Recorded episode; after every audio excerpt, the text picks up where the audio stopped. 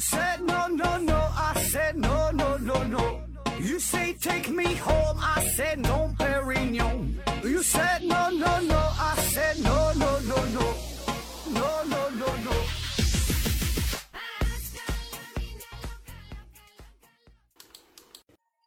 拼命探索，不计后果。欢迎您收听思考盒子。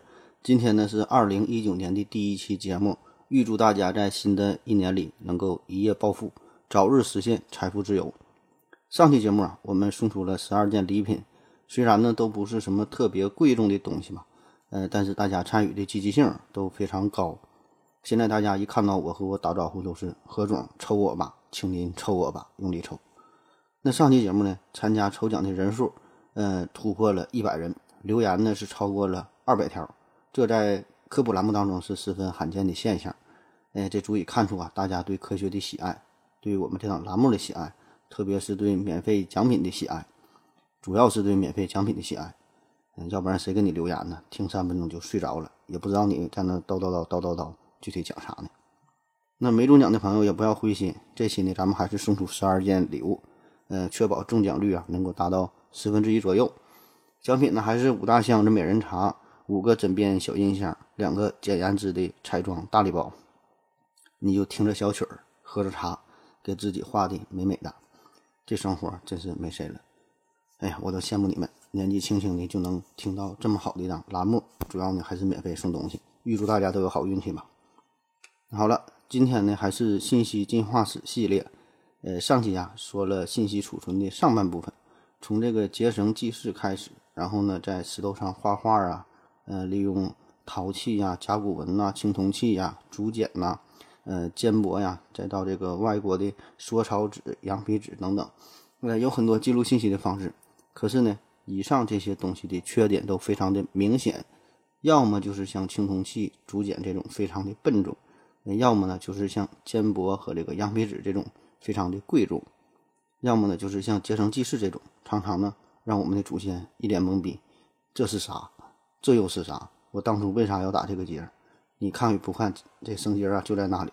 但是具体代表啥你就想不起来了，所以上述这些信息的载体，虽然呢也能起到一个记录的功能，起到一个存储的功能，可是呢很显然这个并不是信息储存的一个最佳的方式。你即使是有了文字，但是这个文字啊并没有呃能够普惠到广大的黎民百姓，这也是大家经常忽略的一个事儿，就以为有了文字大家都能够更便捷的交流，呃更好的表达自己，其实完全不是这么回事儿。有文字不假，但是呢，你往哪写，这个呢，就是一个非常现实的问题。所以呢，大家在交换思想、保存情感的过程中，就亟待一种成本更低廉、携带更方便、嗯，书写更容易的载体。这个呢，就是今天咱们要说的主题了，就是这个纸张。那现在一说到造纸术啊，大家首先都会想到蔡伦，这是中国的四大发明嘛。呃，这个对咱们影响可是太大了。这个上小学的时候就学过四大发明，咱特别的骄傲，非常的自豪。嗯，要不是得益于咱们的四大发明啊，估计老外们现在还不知道在哪块吃屎呢。不过，关于这个纸张的发明，给我印象更深的呢，就是我小时候看过一个小品，是这个赵本山呐，呃，演一个卖报纸的人，然后这个巩汉林呢是卖十三香，然后这个巩汉林呢上来就第一句就是一个唱。说是这个小小的纸儿，四四方方，东汉蔡伦造纸张，这又是一个暴露年龄年龄的问题啊。那现在一提到纸的发明，必然都会想到蔡伦。其实呢，在蔡伦之前，咱们呢就已经发明出了纸，只是呢由于当时的制作工艺不够成熟，一直呢没能普及开来。这个蔡伦呐，可以说是站在了巨人的肩膀上，他呢是对这个造纸的技术做了一些的改进，使得这个纸张真正变得非常的。廉价、便携、书写自如，然后呢，就成为了爆款。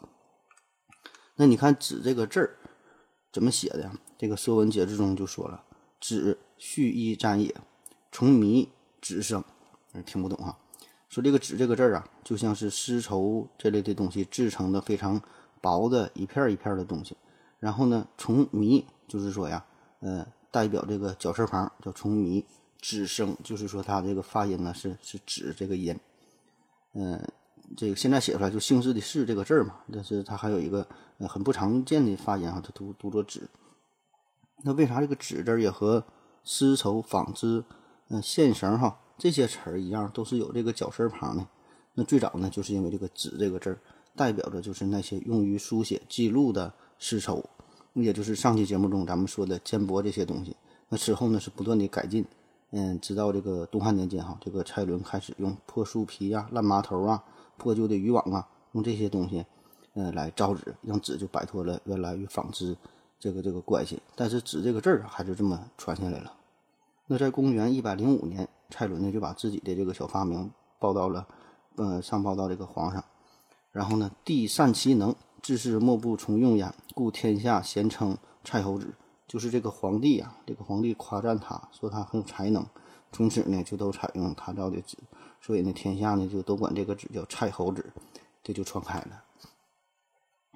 那上期节目中啊，我们介绍了这个羊皮纸、缩草纸，同样都叫纸，那它们与现代意义的纸有什么区别呢？那有人可能说了，因为这个羊皮纸太贵了呗。嗯，贵确实是贵，但是这个并不是它们本质上的区别。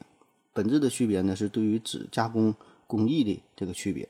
那我查了很多的资料，写的并不是特别的清楚。我个人的理解就是，现在咱们说的这个纸，它呢有两个特征：一个呢，这个原料要求用植物纤维；其次呢，就是要把这个纤维充分的打碎、打破，然后呢熬成糊。然后再是塑形，制作成这个纸张。所以你看，这个羊皮纸，这个是用动物皮制成的，所以首先就被排除在外了。而像这个缩草纸这种东西，那咱上期说了，它是用植物的茎裁成细小的细片，横竖放在一起，反复的压制形成的，它就没有打碎的这个环节，没有重新成型的环节，所以呢，也不是现代意义上的纸。那现在有个词儿嘛，叫做分子料理。我感觉呢，造纸啊，就和这个呃有点像。我有一次看节目说，利用这个分子料理技术，嗯，制作出草莓，而制作草莓的这个原料呢，也是草莓，就是用草莓加工制作出了草莓。怎么做的呢？先把这个草莓啊给打碎，然后呢又是提纯呐，又是冷藏啊，又怎么怎么弄，反正都是一些高科技的行为呗。那最后呢，再用喷灯调色啊，还得制作草莓表面的小颗粒呀，那最后呢就做出了活生生的一个草莓，就和这个真草莓一模一样。如果你冷眼一瞅呢，根本看不出来这是。人工制造出的草莓，就是你仔细看，就算你尝一口啊，估计呢也很难区辨出来。这个呢，就是这个人工制成的草莓哈，这帮老外也真是闲的。那按照这个思路的这个分析哈，咱们就可以理解了。就从这个标准来看，嗯，其实呢，在这个蔡伦老师之前，嗯，也有过纸张的出现。咱说几个比较有代表性的，按照这个年代的顺序，目前出土的早期的纸呢，有这么几个时期。一个呢是这个西汉早期的呃放马滩纸，这个呢是在一九八六年在这个甘肃天水放马滩呃发现的这个汉代呃墓葬中这个出土的，这是西汉初期文帝和景帝时期的纸。特别诡异的是呢，出土的时候啊，发现的这些纸呢是放在死者的胸部，这个纸的这个上边画的是一些地图，有山川河流啊、道路之类之类的。这个纸啊非常的薄，而且呢很平整。很软滑，呃，现在也有也有这这个这个文物哈，在这个甘肃博物馆里边买张机票就能去看去了。第二阶段呢是到了这个西汉中期，呃，稍微说一下这个这个朝代是先有西汉，然后在东汉。西汉是公元前二二零二年到公元八年，嗯，东汉呢是公元二十五年到二百二十年，中间呢有这么几年是呃王蒙改制，咱有这么一个印象哈，知道一个大概时间就行。在这个西汉中期呢，比较有代表性的就是灞桥纸、悬泉纸、呃马圈湾纸，还有叫居延纸。在这里边名气最大的就是灞桥纸，咱就说这一种吧。这是在一九五七年从陕西西安东郊灞桥出土的一种纸张。注意啊，这个是也是比老蔡的纸要早多了，而且呢，人家这也是真正的纸，就是就是我刚才说的，符合这种分子料理的标准。那有专家就研究了，说这个灞桥纸啊，它主要的原料呢是大麻，还有少量的明麻啊。这与之前的那些丝绸类的东西就有着本质的区别。你看这里边还有大麻，越写越开心，越写越兴奋。这是现在能够找到的世界上最早的正经的这个植物纤维纸。那当时发现的也是很有意思，出土发现的这些，并不是呃当时出土就这些纸，而是铜镜。铜镜啊，就以铜为镜，可以正衣冠嘛。这个铜镜的表面就附着着一些纸，大大小小的一共有八十多片儿，最大的一片呢大约有十厘米见方。研究人员呢就把这些铜镜上的纸就剃下来了，然后就发现这个这是正经的纸哈，这比这个蔡伦老师的发明啊要往前提了一二百年。呃，这个不是我瞎说的，现在也能看到，在这个陕西博物馆里边，你买张机票就能去了，在这个西安大雁塔旁边。那那好了，那为啥说人家发明这个都算纸啊？就是它的制作工艺也是先把植物的茎切断，然后打碎，然后蒸煮哈，大致的过程其实都是一样，只不过呢，这些纸这个加工程序是比较低级的，不那么细腻，呃，里边的杂质呢比较多，但是道理上哈，这这都一样的。嗯，当然我说的也不算数，因为有一些专业的研究人员。他就说了，他说这个灞桥纸算不上真正的纸，问题就在于呢，它的这个纤维肌理还不够细腻，所以呢，把这个灞桥纸啊划分为和埃及的缩草纸是一个级别的。当然，这事儿也没有一个绝对的标准哈，就是每个人的这个出发点、这个观点呃不同而已啊，本身也没有啥对错之分。那第三个时期就是西汉的呃晚期，这时候呢比较著名的有个叫汉滩坡纸，呃，这是在也是在甘肃出土的。呃，是在甘肃武威的汉滩坡。那出土的时候已经是形成碎片了，最大的这个碎片呢，大约有五乘五厘米，厚度呢大约在零点零七毫米。嗯，那为啥说这些也是纸呢？很简单，因为这上面有有字儿哈，很明显，这个就是它的一个记录的功能。那以上这些发现就说明了，其实呢，早在西汉的时期啊，纸张呢就已经被用来书写，已经形成了一套从浸湿、切碎、洗涤、呃浸水。然后蒸煮、冲倒、二次洗涤、打浆，嗯，然后抄纸、晒干哈，呃，接压等等这一系列的一个成熟的工序。那这事儿好理解，就是你这一项技术的发明啊，它不可能是一个人完全靠自己一个人的功劳。咱现在总说一个词儿嘛，叫叫科技。那实际上呢，这是两个词的组成，叫科学和技术。科学和技术这俩事儿有着本质的区别哈。但单从这一个侧面来比较的话，就是一个新的科学的出现。倒是有可能是一个人突发奇想，一个人凭借着一己之力的一个突破，嗯，开创一个全新的世界。但是技术这事儿啊，技术这事儿呢，几乎呢，它都是一点一滴逐渐的积累下来的，逐渐的形成的。无论是这个贝尔发明电话，还是这个瓦特发明蒸汽机，更准确的说呢，都是对前人技术的一个改进。而就咱现在说这个飞机的发明，不都说是莱特兄弟嘛？这也存在着很多的争议。美国人说呢是美国人莱特兄弟发明的，法国人说是法国人阿德尔发明的，巴西人呢说是这个飞机是巴西人杜蒙特发明的。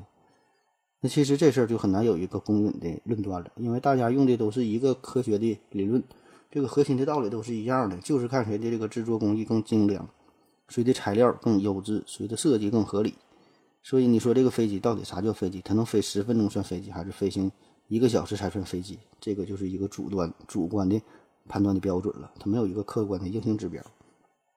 所以这个蔡老师的贡献，呃，当然是不不言而喻了哈。什么魏忠贤、安德海、李连英这些人水平哈都不够，在这个太监里边能和蔡老师有一拼的，估计也就只有郑和了。但是咱也必须强调，就是这个东西它不是蔡伦一个人他一手创造出来的。这是一个渐进的过程。好了，咱们先休息一会儿。我要跟正南去尿尿，你要不要一起去啊？我也要去。哎，风姐，我要跟正南、阿呆一起去尿尿，你要不要一起去啊？好了，喝了口水回来，咱们继续聊。刚才呀，这个前戏整了这么长时间，做好了铺垫，下面呢，咱们就得有请蔡伦老师出场了。蔡伦呐，这大家都知道是东汉时期的人。通过一些记录呢，咱们也可以查到他是公元一百二十一年死去的。但是哪年出生的呢？这个还不知道。所以你一搜索蔡伦，他的出生日期啊，这是一个小问号。那蔡伦他是一个太监，嗯，也叫宦官。呃，其实宦官呐，并不都是被阉割的人。在之前的先秦和这个西汉时期啊，并非都是阉人哈，就是后来的皇帝对自己嗯不太自信，媳妇儿太多。不放心，忙不过来了，才使用大量的阉人。而很遗憾的是啊，这个蔡伦就是处于的是东汉时期嘛，就错过了之前的先秦和西汉。嗯，要不然呢，也许他死的时候呢，还能保保个这个全尸。这个蔡伦呢，他祖上呢是靠打铁为生，可以说是一个铁匠世家。呃，这在当时啊还是挺有地位的。所以这个蔡家呢和这个朝廷官员呢也有一些联系，有一些往来。那小时候呢，这个蔡蔡伦呢就是饱读诗书。而且呢受到家族的影响，呃，这个冶炼呐，呃，锻造啊，嗯，什么种麻呀、养蚕呐，呃，这些农活什么都会，多次呢被评为村子里的科技进步小能手。那在公元七十五年的时候呢，嗯，据说当时他是十八岁哈，长大成人了，然后呢就想靠自己这一身本事啊，就想去开创一片天地。想来想去呢，他就想考个公务员，就想走仕途。那四处一打听，嗯，叫欲练此功，必先自宫。那就这样呢，蔡伦呢就开始了他的政治生涯。那要说这个蔡伦呢，在宫里边的这个剧情，那真是跌宕起伏、惊心动魄。嗯，而且呢还略有点狗血。那现在各种各种宫斗剧就非常的火嘛。嗯，我感觉啊，这个蔡老师的这段经历比这个电视里演的那有意思多了。咱们就从他这个进宫之后开始说。之前咱介绍了哈，他有一身本事，再加上他的远大理想，很快呢，嗯，就当上了小黄门，然后呢又晋升为黄门侍郎，反正就是呃在进步呗，逐渐呢就是到了皇上的身边，这就成了红人了。那这个蔡老师他进朝的那阵儿呢，当朝的皇帝是汉章帝啊，具体是谁有什么典故这不重要，反正知道有这么这个人汉章帝。那个汉章帝的媳妇儿啊是窦皇后，这个窦皇后啊很不争气。嗯，一直呢没能生个儿子，那这对于一个皇后来说，这就是一个很大的困惑。所以呢，一看到别的妃子怀孕了要生儿子了，她就特别的不开心，就想方设法的要做掉这些人以及呢这些人肚子里的孩子。这个呢就是一个当时的一个大背景。而这个这个蔡伦哈，他呢是正好是站在了窦皇后这一边，是窦皇窦皇后身边的红人。所以这个其实，在蔡老师他造字之前呢，还干了很多事儿，都是这种宫斗的。那最有名的呢，就是当时呢还有一位宋贵人，宋贵人他就生了一个儿子，那也就是太子呗，取名呢叫做刘庆。那这事儿这窦皇后自然是很不开心了，就指使蔡伦诬陷这位宋贵人，说他呢邪邪媚道，这啥意思？就跟就像这个呃妲己一样哈，说他用美色勾引皇上，祸乱江山，然后耽耽误这个皇上的江山社稷呗。这个皇上啊，还真就挺吃这套。结果呢，就把刘庆，也就是这位准太子，废为清河王，说是清河王，说是一个王，其实呢就是一个衣食无忧的小角色，嗯，但是呢，就是让你彻底的结束了政治生涯。那这事儿到这已经是够狠了，但是呢，这还不算完，因为无论你咋样，这个窦皇后她功能不行啊，她还是生不出孩子来，那怎么办？你想克隆一个，当时没有这技术，所以呢，最直接的办法，最有效的办法就是抢呗。所以这个当时呢，还有一位叫梁贵人，这个大姐很厉害，她呢就生了一个大胖小子，起名呢叫做呃刘兆。然后呢，窦皇后一看这个挺好啊，这个我得得着，这就抢来了这个孩子，硬说这孩子是自己生的，并且呢把这刘兆就立为太子。那在这场宫斗的过程当中，这个蔡老师啊就为窦皇后立下了不朽的功劳。那在公元八十八年，这个汉章帝就驾崩了，就家族就被人崩了，就就死了呗。那果然，这个刘肇就继位了。那这个时候，这个小孩啊，这刘肇他才十岁，嗯，也就是汉和帝。那你想想，这十岁的小孩能干啥，对吗？你十岁时候，你你你干啥呢？沙顿和泥呢？所以呢，这个呃汉和帝刘肇在位的时候呢，其实呢，主要的就是这个背后的窦皇后，她呢在执政，就所谓的垂帘听政嘛。这咱一说垂帘听政，是首先想到了这个清代哈。其实呢，纵观中国历史，这个傀儡政权老多了。那此时这个窦皇后那就是一手遮天了，自然呢这也是，呃蔡伦最为风光的时刻，因为他站站队队伍了嘛，一直站在窦皇后这一边，嗯，而且呢，因为他当年害人有功啊，他已经被提升为中常侍，呃，这对于一个呃太监来说呢，这就是一个不小的权利了，而且可以经常陪伴在小皇帝的身边。其实呢，也可以说这个蔡这个蔡伦啊，他也是宦官。干政的一个始作俑者，就经常参与国家的机密大事的一些讨论。那这段时期呀，这个蔡伦混的是顺风顺水，很不错嘛。那书说简短，在十年之后，这个窦皇后呢就轰逝了，轰了哈，就是被别人用大炮给轰了，就死了呗。那这对于老蔡来说呀，这就是最大的靠山，那就倒了。但是呢，他心眼很好使，马上呢他就找到了新的靠山，就是新的皇后，叫做嗯郑随，郑随呀。也就是汉和帝刘兆的妻子呗。那要说这个蔡伦这真是厉害，你别看他是太监，某些方面的功能不行，但是呢，他特别擅长搞定这种风韵风韵犹存的大老娘们儿。所以这个这个邓随啊，马上呢，也就是拜倒在蔡老师的石榴裤下。这个，呃，邓随这个人啊，他不是那种很奢侈、很败家的老娘们儿，就是但他只有一有一个爱好，就喜欢吟诗作赋、舞文弄墨。那当时的主流啊，就是用这种帛纸嘛，就是类似于丝绸这这类的东西。那虽然是作为皇后，但是这种东西这个造价还是太高了，而且她生活还是比较简朴的。那就在这个时候呢，老蔡呢就开始发威了。为了讨好呃郑皇后，老蔡呢就发挥了自己的优势。这么多年一直都玩政治来着，正经的科学技术差点忘了。那既然你们有需要，我就满足你呗。他就怀着为组织鞠躬尽瘁的这种精神，就开始专心的改进。呃，造纸技术，那你要说这事儿很难吗？其实呢，也并不是很难，对吧？因为咱们先头说了，已经有了呃深厚的前人的经验，然后再加上这个蔡伦呐，他位高权重，手里很有权力嘛，那很快呢就把这事儿就就搞定了，就开始利用烂树皮、呃破布头啊、旧麻绳啊、不用的渔网啊这些东西作为原料，就制造出了优质的纸张。这事儿就本想是博得呃郑皇后的。呃，一个一个开心嘛，但是没想到哈，还有意外的收获。这个汉和帝刘肇很开心，全国人民都很开心哈。很快呢，呃，这个纸张呢就是传播开来了。那好了，这个故事啊讲到这儿呢，其实呢就已经足够了，因为这个纸张已经被发明出来了。但是呢，这场宫斗剧哈，这个呢还没有结束。那前面吧，呃，咱说了这么半天哈，感觉这个蔡伦是顺风顺水。但是到了后面哈，这就更有意思了。就在这个蔡伦成功改进改进造纸术的这一年，也就是公元一百零五年，当朝的皇上就是汉和帝，他就挂掉了。呃，这人啊，他也是有点点儿背哈。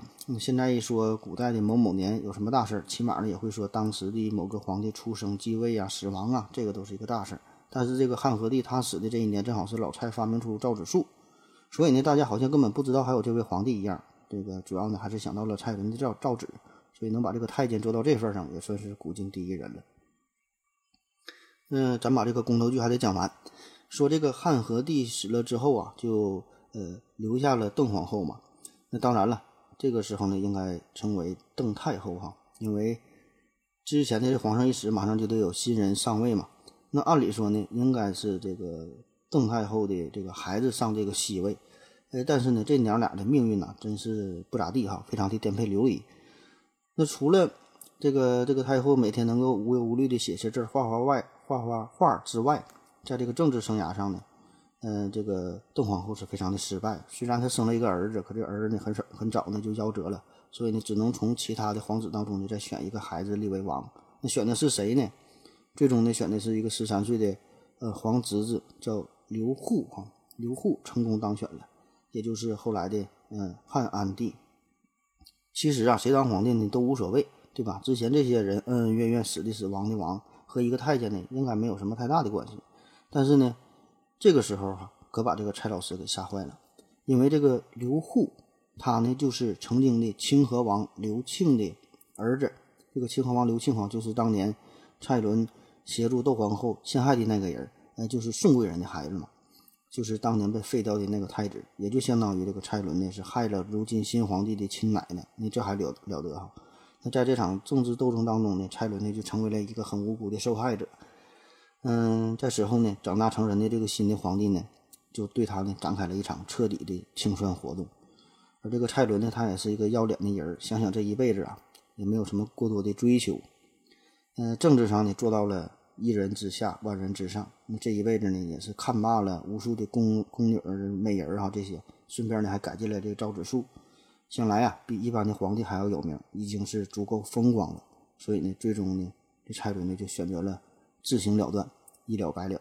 于是呢，在公元一百二十一年，为造纸术做出重大贡献的杰出的科学家，这蔡伦先生就在京都洛阳非正常死亡，结束了他一生的政治生涯。好了，咱们再休息一会儿。我要跟正南去尿尿，你要不要一起去啊？我也要去。呃，风姐，我要跟正南、阿呆一起去尿尿，你要不要一起去啊？好了，尿了个尿回来，咱们继续聊。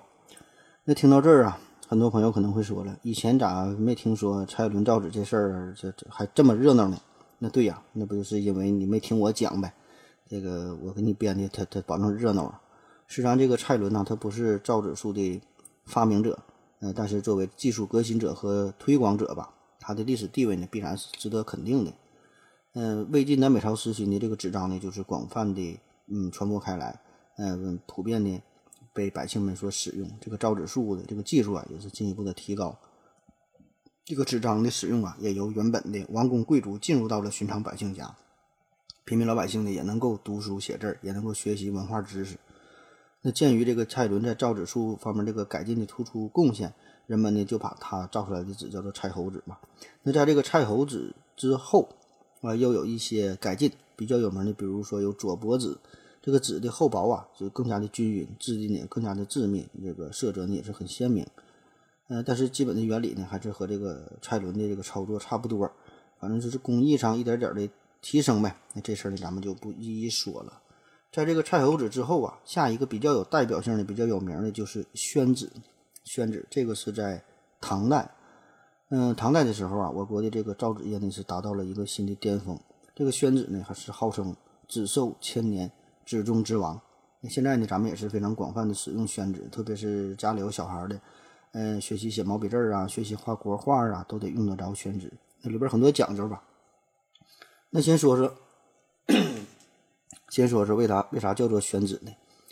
因为最早呢，它是在安徽宣州生产的。那相传发明宣纸的这个人叫做孔丹，叫孔丹。那也不知道中间差这么多年，怎么还能是蔡伦的徒弟哈？这这我也不知道。这个孔丹呢，他一直都在皖南这片从事造纸行业。嗯，他非常的想念自己的师傅，就一心的想制造出一种质量更好的纸，更加白净的纸，就为这个师傅，为这个蔡伦的画一个画像。就想表示一下怀念和尊敬之情呗，但是呢，他就按原来蔡伦的这种造纸的方法，这个效果很不理想。经过反复尝试之后，画出来的蔡伦呢，怎么看怎么都像张飞。那有一次呢，他就在这个大山里边呢，偶然看到了有些檀树倒在这个山涧的旁边，因为这个年深日久嘛，这个檀树就已经被水呃侵蚀泡的就腐烂了，已经变白了。他呢就受到了这个启示哈，这种树皮这么白。那么就用这个檀树就来造纸吧，那，终于呢就获得了成功，造出了满意的纸张。那这种纸就被后人呢称为宣纸。那，在当时啊，这个宣纸非常的有名，甚至呢还是献给皇上当做贡品的。那之后呢，又在这个宣纸的基础之上啊，做了不少的改良，出现了以书写经文，嗯，和这个临摹古帖为主的硬黄纸。南唐时期呢，又出现了澄心堂纸，号称是中国呃造纸史上最好的纸。反正就是一代一代的发展呗。这里边没有什么太有意思的事儿，呃，就是各种书籍上有一些记载，然后有一些大师一些名家的记录哈。我反正我看完没啥意思，看的都要睡着了，嗯，就不给大家讲了。和大家说一个稍微有点意思的事儿，就说说这个宣纸哈，生宣和熟宣，那这俩有啥区别呢？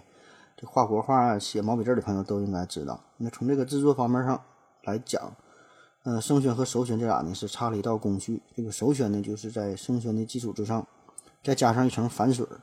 那当然，如果这个反水加的量比较少的话呢，又派生出了一种所谓的半熟选，就是五分熟的呗。那什么时候用生的，什么时候用熟的呢？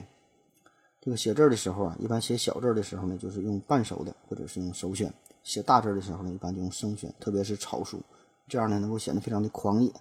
通俗的说呀，它俩最大的区别就是写出的这个字儿，呃，渗不渗墨，或者说是晕不晕纸。所以你画工笔画的时候呢，就要选用这个熟宣，就是。不渗墨不晕纸啊，所谓的这个工笔画哈，工笔画叫呃有巧密而精细者，就是画的非常像呗，非常细致，非常工整啊。这时候就得用手选哈，不晕纸，一笔一笔的。那与这个工笔画呃对应的另外一种呢，就叫写意画。写意画这个呢就是用生选，嗯，重笔挥洒是墨彩飞扬哈，嗯，这个画出来画就主要就是看气质，弄得哪都一片一片的，看不出个个数哈。这时候就用这个生选。那在这个宣纸之后，还有一个比较有名的纸张，叫做还魂纸。还魂纸啊，不是说人死了之后烧这阵烧这种纸，这这就能复活。还魂呐，这是说一种可以重复利用的纸张，一种加工的工艺。用现在的话说，就是一种非常环保的纸。那根据宋应星的《天工开物》，这里边呢就有记载，说这个还魂纸啊，是利用呃废纸旧的纸，把上面的这个痕迹呢清洗干净，然后呢再按照造纸工艺的流程 变成新的纸。这样呢，就是不仅，呃，制造工艺大大的简化，而且呢，重复利用了，呃旧有的资源哈，就节省了不少的成本，这就叫可持续发展嘛。那回回顾一下，从这个灞桥纸到蔡侯纸，再到还魂纸，嗯，这就代表了中国造纸术的一个发展的不同阶段。灞桥纸呢是造纸技术的初级阶段，就代表着造纸的一个萌芽。那蔡侯纸呢，就标志着中国造纸术进入到一个成熟的阶段。而这个还魂纸的出现呢，则是大大提高了造纸资源的利用率，嗯，可以说是一个造纸技术的一个升华阶段。那说完了造纸术在中国的发展，下面咱就说说这个造纸术是如何走出国门，传播到世界各地的。从这个考古学的角度来分析呀，这个世界呃树布树皮布技术的拓展的过程呢，是呃呈现出由中国南部到这个中南半岛，再到菲律宾，再到中美洲的一个传播的途径。那我国呢，虽然曾经将这个纸张出口到亚洲等等很多的地方，但是对这个具体的加工工艺却是严格保密的。在公元三世纪初啊，这个造纸术呢是已经传到了越南，在七世纪的时候呢，又先后传入到了朝鲜和日本等等这些国家。那也同样呢是在公元七世纪左右，这个造纸术呢就传到了中亚的呃拉马尔罕。拉马尔罕就是中亚最古老的城市之一，现在是属于乌兹别克斯坦的，也是丝绸丝绸之路上一个重要的一个枢纽城市。那它是怎么传过去的呢？当时呢是这个唐朝，这个唐朝的军队和阿拉伯的。嗯，阿拔斯王朝，嗯，这这这俩就就干起来了，就在今天的吉尔吉斯斯坦，叫塔拉斯河，在这片就发生了冲突，最终呢是以阿拉伯人的胜利而告终。那他们呢就俘获了许多中国的工匠，这边啊就包括一些造纸的师傅，因为这个阿拔斯王朝非常的强大嘛，嗯，在他最鼎盛的时候，他的这个疆域非常大哈，西起摩洛哥，东到印度，北到高加索，南到撒哈拉沙漠。这个总面积可以说是超过了一千万平方公里，是当时，呃，世界上都是这个最大最辽阔的一个国家。所以这个造纸术啊，也就随着阿拉伯人的征战向四处就传播开来。那甚至呢，在当时还有这个中国的工匠在巴格达就建立了呃造纸的那个作坊。那在公元八百年左右，这个造纸术呢就传到了埃及，取代了他们的缩草纸。在十二世纪呢，又传入到了。西班牙、意大利，此后呢是德国、法国也是相继建立起来了造纸厂。在十六世纪的时候呢，传到了嗯俄国、荷兰；十七世纪呢，到了英国；十九世纪到了加拿大，这个纸张啊就开始风靡全世界。这个造纸术哈，它呢是在传到西方之后呢，是无论是这个原料啊还是制作工艺，都是完全效仿咱们国家。可是问题是啊，这个欧洲的这个破布哈，嗯，通常呢都是。棉纤维的，所以制造出来的纸呢，没有咱们的柔顺，没有咱们的坚韧，这个破布也不那么多，不太够用，所以中间持续了很长一段时间。这种情况呢，直到欧洲工业革命的出现，呃，然后呢，才能是以这个木材作为原料，出现了机制纸哈，用这个机器制造纸之后呢，就是迅速发展起来了，取代了原始的呃制作工艺，就这么推广开了。那时至今日吧，这个纸的应用啊，已经不再单纯的。局限于书写呀、记录啊这个功能，有包装用的纸，有这个生活卫生用的纸，有这个技术用纸，看牛皮纸啊、面巾纸啊、卫生纸啊、卷烟纸啊，很多很多的纸。那虽然这个网络技术蓬勃的发展，手机、电脑啊，已经大大的改变了我们的阅读习惯，甚至说也是改变了我们的生活方式。所以这个前几年呢，也是提出了无纸化办公的概念啊，嗯，但是呢，一直没能真正的推广开吧。我们现在在签署一些文件、签署一些重要合同的时候呢，还是用这个纸质的哈，这个白纸黑字写的。个人感觉啊，关于这个无纸化这事儿呢，也不是说你刻意的想推广就能推广开就能成功的。呃，也不是说哈，咱非要这个传承民族文化、抵制电子产品、推崇大家都得写毛笔字儿啊，让大家都学必须都写方块字儿。呃，也也不是这意思。就我觉得这个文化这种东西呢，它是有它自己的一个生命周期，不是说靠几个人就能左右就能改变的。你只有顺应顺应了历史的一个大的潮流，嗯，就大家都喜欢这种东西，民众都接受，自然的就能推广开了。那如果大家都不喜欢这个东西，很麻烦、很繁琐，没有人爱用，你再怎么高尚，最终呢也是曲高和寡，你早晚的是要死掉的。那就像现在呢，不会有人再用这个龟壳在在在上面刻字传递信息哈，因为这个不方便，所以你不用硬性的规定，大伙儿不爱用呢，自然就就不用了。那如今哈。是否应该推广这个无纸化呀？呃，个人感觉吧，这个时机还不是特别的成熟，因为这里边涉及的因素很多。虽然呢，像什么 iPad 啊、Kindle 哈这种平板电脑和呃智能掌上设备就是逐渐的普及吧，就就很很多这些这这这种东西，但是呢，始终没有一款产品啊能够真正的代替传统的纸质的笔记本啊或者是书籍啊。咱们现在这个买纸质书的人还是大有人在哈，那个写日记的人也大有人在啊。虽然买买了书，这个不一定看，而且呢，在这个技术层面上啊，我感觉呢还没达到完全的成熟。这个人工智能的识别准确率啊，嗯，还没法达到百分之百。那无论是语音还是手写输入，这个效率呢也不一定有这个在纸上记录的这个效率高。那还有一些什么价格的因素啊、使用习惯哈等等，很多事儿都要考虑。嗯，再比如说有这个安全性的事儿哈，你总感觉把这个用电子啊存储这些东西，好像没有在日记本上写写上安全。嗯，谁还没弄坏过几个 U 盘呢？里边东西就都没有了。那好了，今天的节目啊就是这样了。关于纸张呢，介绍了这么多。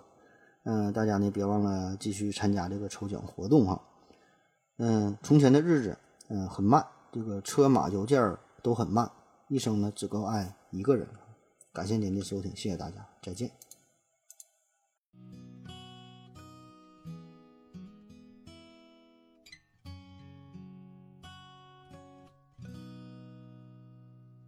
你陪我步入蝉夏，越过城市喧嚣，歌声还在游走，你榴花般的双眸，不见你的温柔，丢失花间欢笑。岁月无法停留，流云的等候。我真的好想你，在每一个雨季。你选择遗忘的，是我最不舍的。纸短情长啊，不尽太多涟漪。我的故事都是关于你啊。怎么会爱上了他，并决定跟他回家？放弃了我的所有，我的一切无所谓。纸短情长啊，诉不完当时年少。我的故事还是关于你啊。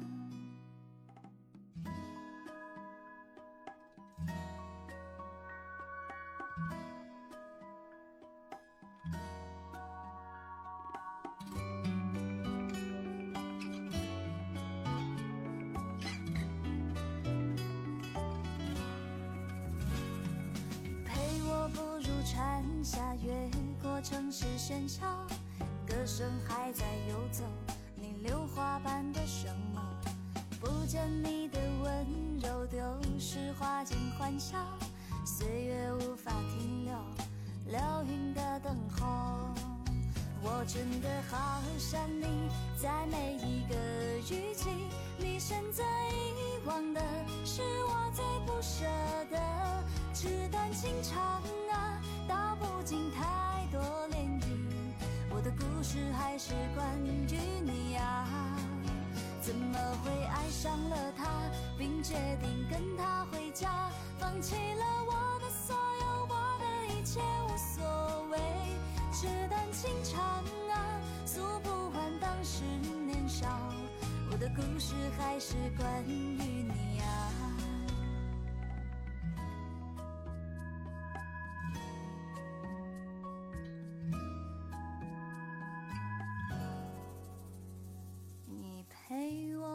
如蝉夏，越过城市喧嚣，歌声还在游走。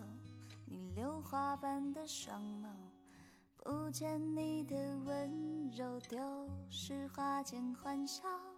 岁月无法停留，流云的等候。